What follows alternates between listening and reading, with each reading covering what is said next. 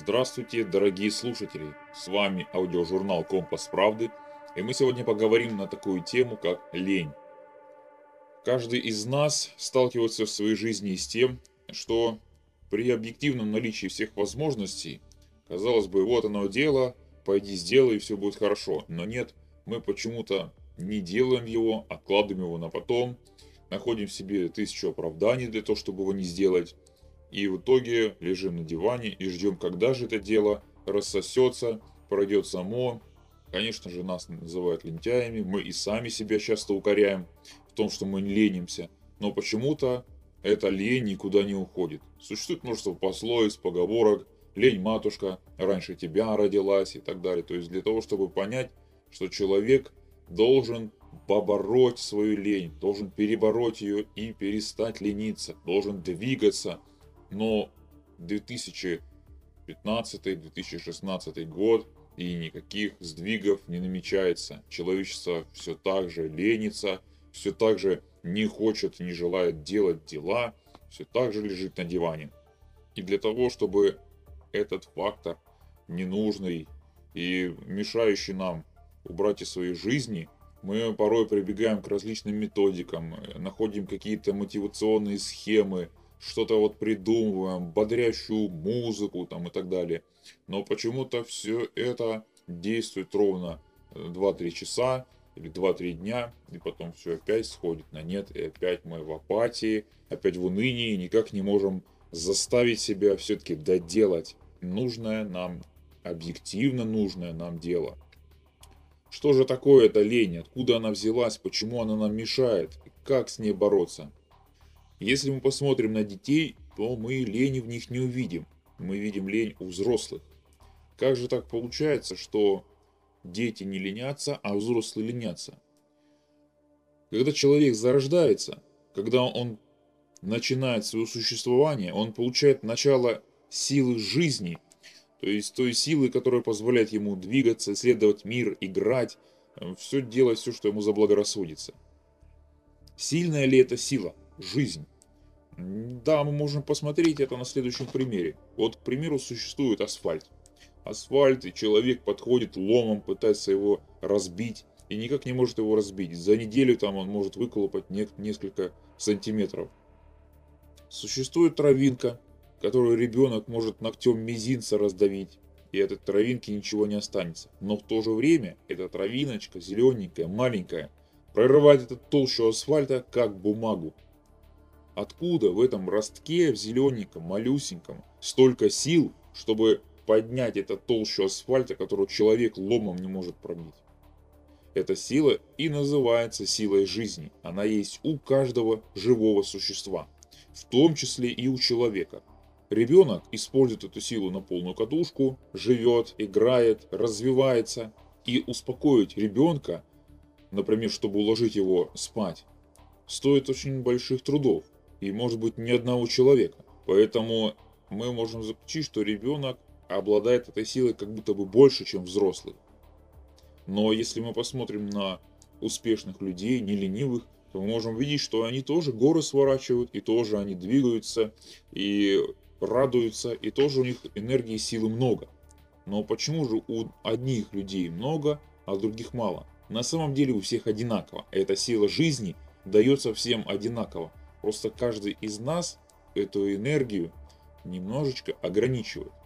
Вот смотрите, когда ребенок растет и развивается, он исследует этот мир, высматривает в нем какие-то закономерности. Но когда он начинает оценивать обстановку и понимать, что какие-то действия доставляют радость, а какие-то делаются с безрадостным лицом, то он перенимает эту модель поведения у взрослых и точно так же начинает действовать. Кроме того, он понимает, что Существует холодильник, в котором всегда можно найти еду. Существуют стиральные машины, существуют посудомоечные машины, существуют э, родители, которые убирают дома, моют, чистят. Поэтому и ребенку не нужно это делать. Если поручили что-то сделать, ты не сделал, все равно за тебя кто-то пошел и выполнил это задание. Поэтому не особо-то и нужно и тратить свои силы. И маленький человек начинает учиться регулировать выделение сил на выполнение каких-то мероприятий. Таким образом, этот навык переносится им во взрослую жизнь, и он становится уже более грамотным, более разумным. Туда он распределяет энергию, здесь он не распределяет.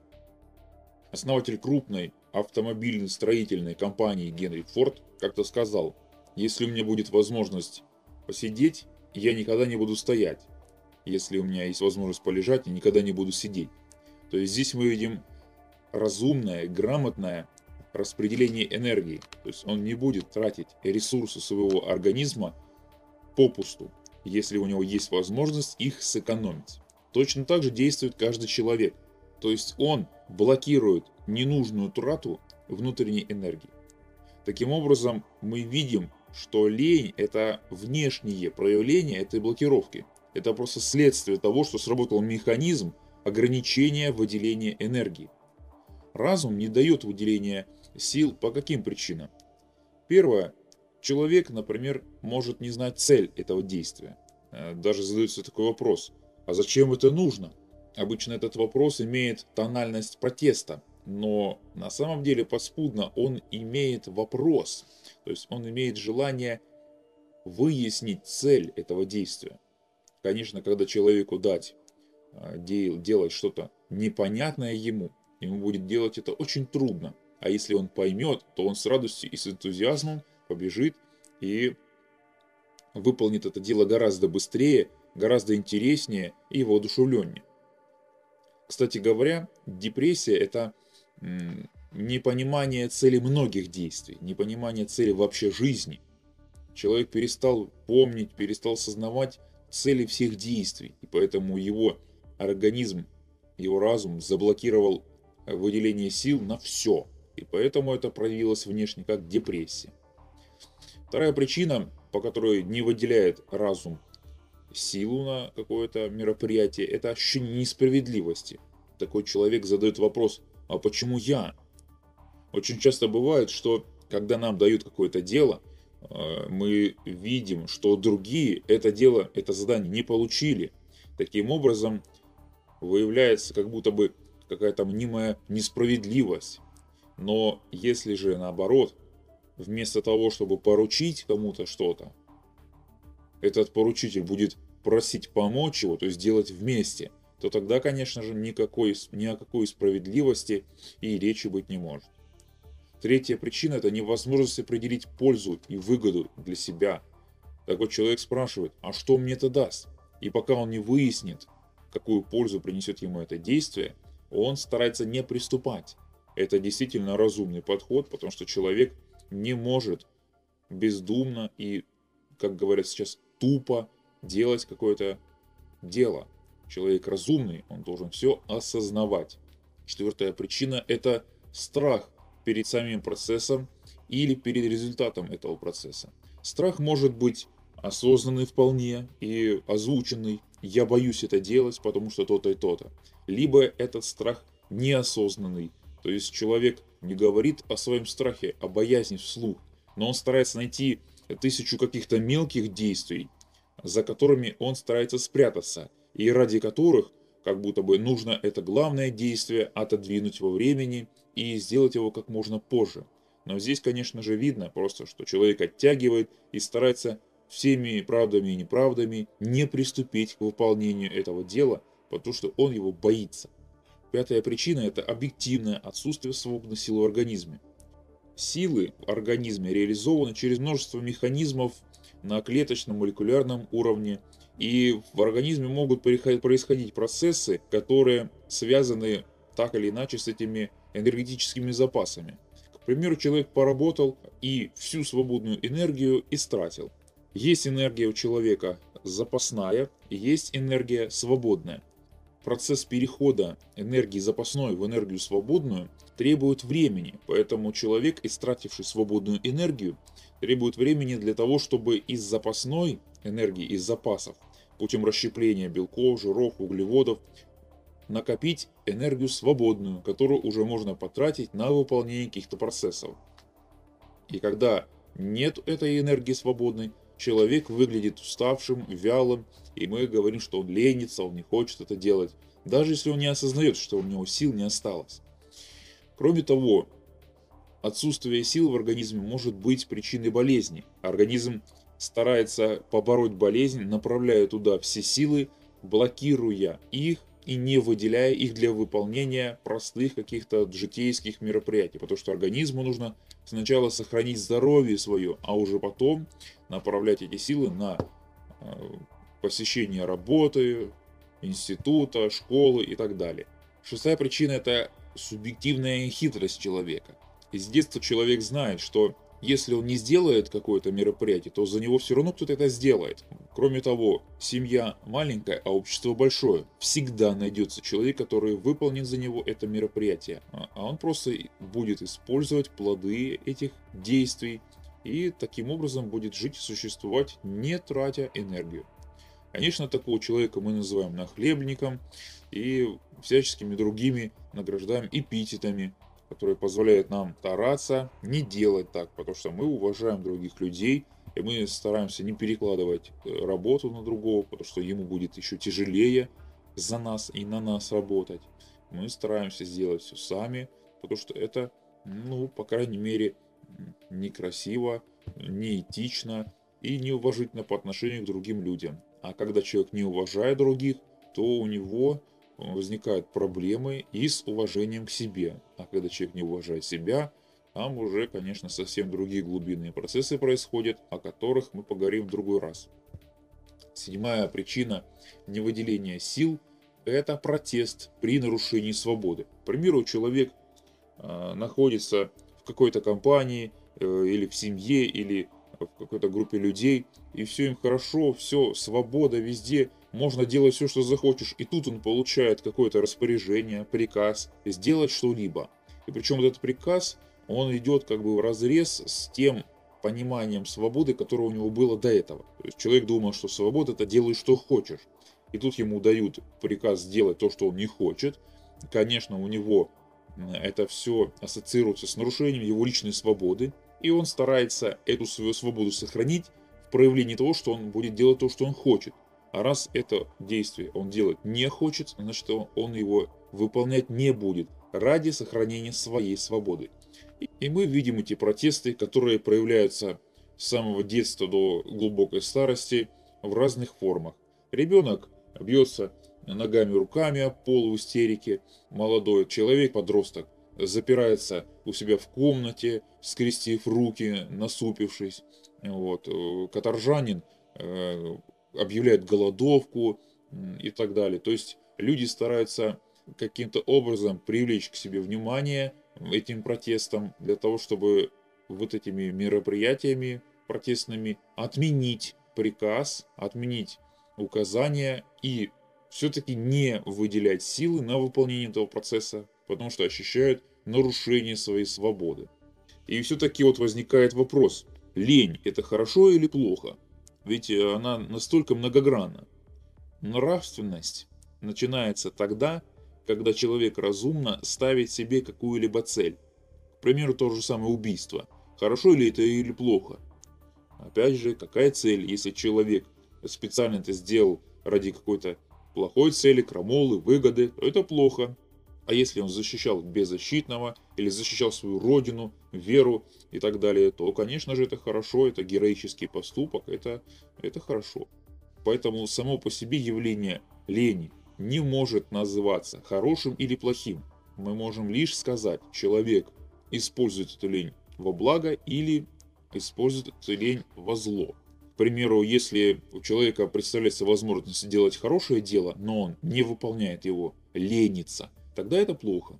Но если человеку предстоит худое дело, и он оттягивает выполнение этого плохого дела, то, конечно же, эта лень его спасает и дает ему возможность еще подумать, а, может быть, не стоит выполнить это плохое дело.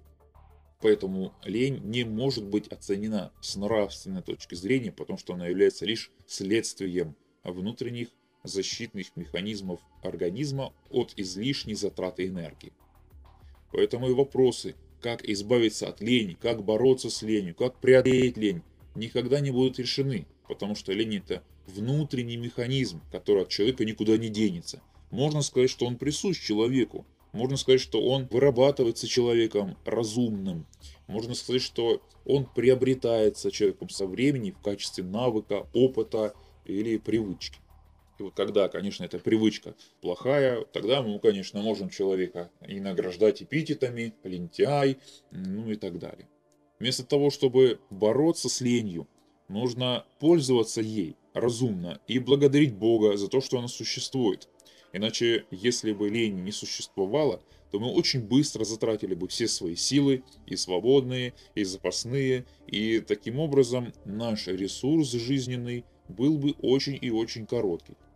Кстати говоря, современный человек, стараясь успеть за поездом, который он сам разогнал, не может себе позволить немножечко полениться, и он старается успеть все и даже больше того, что он делает. Поэтому он затрачивает не только свободные силы, но и резервные силы организма путем применения либо кофе, либо таблеток психостимуляторов, либо громкой энергичной музыки.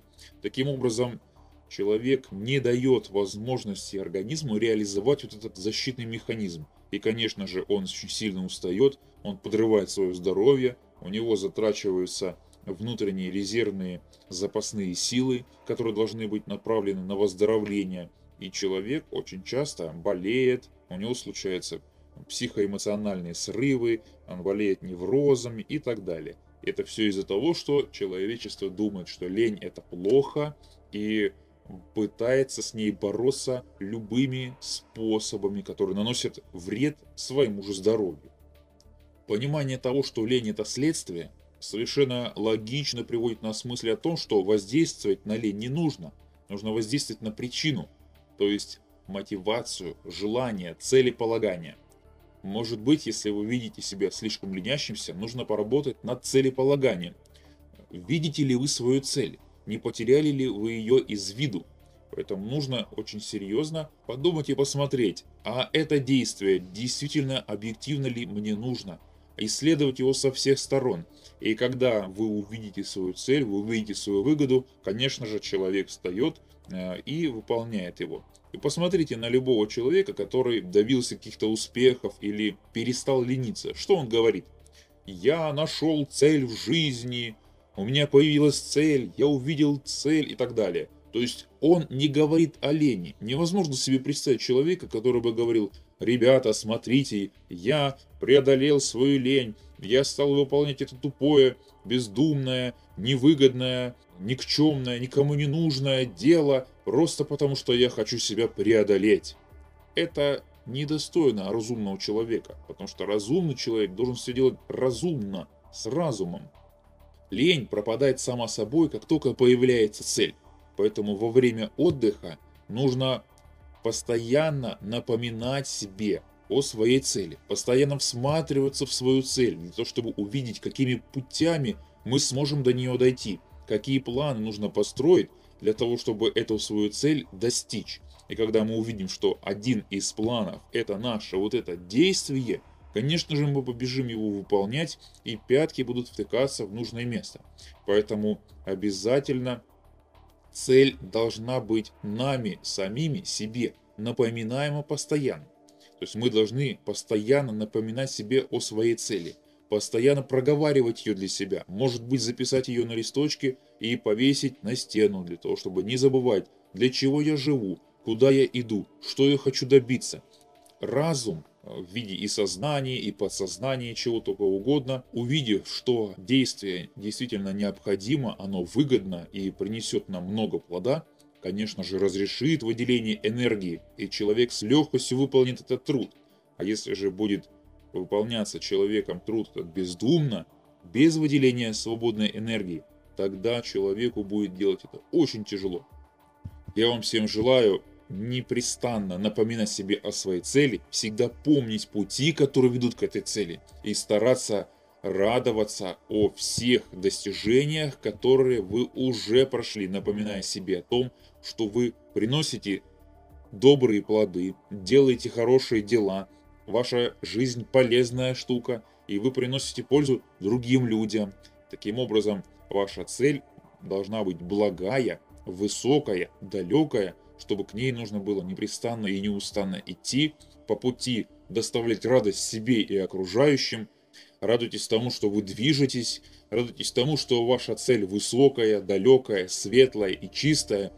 Благодарите Бога за то, что существует лень и что вы имеете возможность правильно ей пользоваться для сохранения своих жизненных сил. Спасибо, что вы с нами. Всего вам доброго.